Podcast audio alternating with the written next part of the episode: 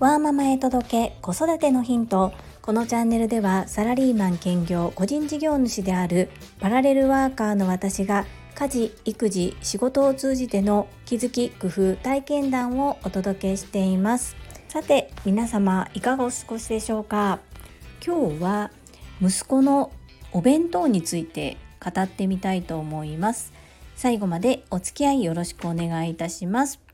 まず最初にこの春から進学して中学校1年生になった長男ですが兵庫県の宝塚市では中学校も給食があります。ただ長男は受験をしまして私立の中学校に通っておりますので毎日お弁当が必要になります。春休み前からそうですねもう1ヶ月くらい毎日お弁当を入れるということが私の日課となっております。私は働くママですので最長でも2ヶ月近くお弁当を入れ続けるということを経験したことがあります、まあ、夏休みですね。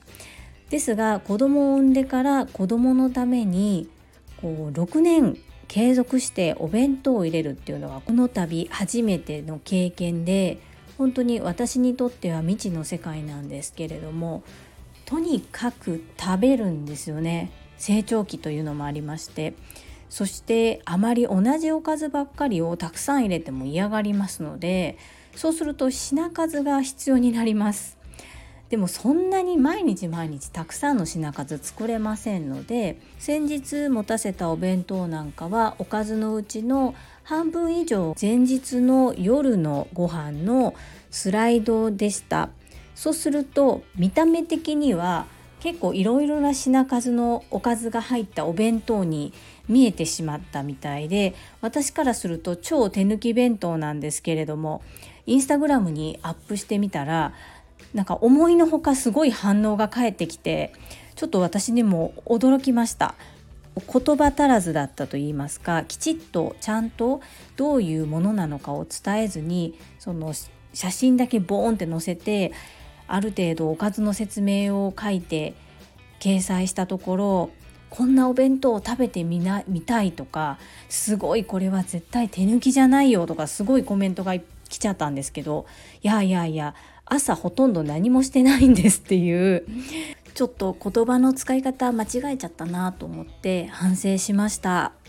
そんな風に他人から見ればすごく頑張っている一生懸命愛情を込めて母さんが作ったお弁当に移ったそんなお弁当の日ですが長男は私におにぎり3個のお弁当にしてっていうオーダーしたんですよね。もうすでにおかず作ってましたのでいやもうおかず作ったわって言ってそこにおにぎりをプラスして持たせたんですけれどもなんででしょうかね。白いお米が食べたかったのか単純におにぎりが好きでおにぎりを食べたかったのかそれともお友達がそのようなお弁当を持ってきていて羨ましいと思ったのか。男の子だからかうちの長男だからかこう結構口数が少なくって昔から。あんまりこう自分の学校で起こった出来事とか友達とのこんなことがあったよっていうようなことを母やまあ父にでもですけど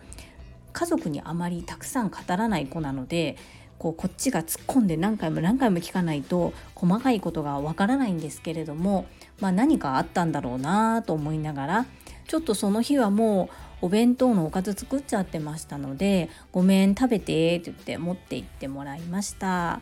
こう受験の時にですね夜ご飯のお弁当を持っていかないといけないっていうのがすごく私工夫したんですね。その時の経験が、まあ、これから暑くなってきますので結構おかず作りに生きていましてそれをすることで朝のバタバタを防ぐことができるし少し朝仮に寝坊したとしてもなんとかなるようになってます。これはですね前の日の晩にある程度お弁当箱に詰めておくということです。そして詰めてそのまま冷蔵庫に私は入れています。というのは特に夏なんですけれどもそのまま保冷剤をのせてそして学校に持っていくんです。なのでおかずが冷えていることが持ち運ぶにはちょうどいい状態になります。菌ってこう中途半端にあったかかったり湿気の多いところに繁殖しやすいのでお弁当を入れる時の注意なんですけれども熱いまま入れて蓋をしないことですね。